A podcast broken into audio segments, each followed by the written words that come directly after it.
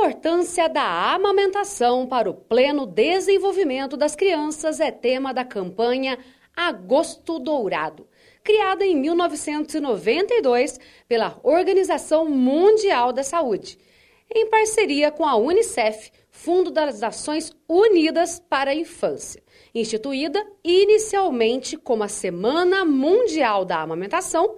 A iniciativa busca alertar para a necessidade do aleitamento materno exclusivo, pelo menos nos seis primeiros meses de vida do recém-nascido.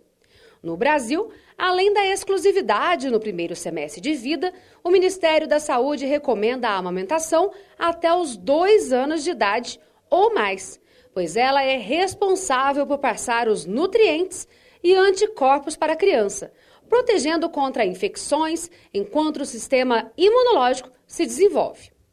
De autoria do vereador Oliveira Altair, foi criado em 2018 o Agosto Dourado.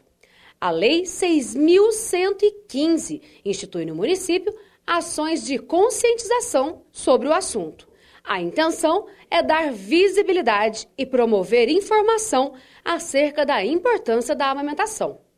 Já de autoria do vereador Bruno Dias, foi aprovada em 2017 a garantir às estudantes que estão amamentando a possibilidade de mais intervalos no horário escolar para a amamentação. Essa é a Lei 5.833.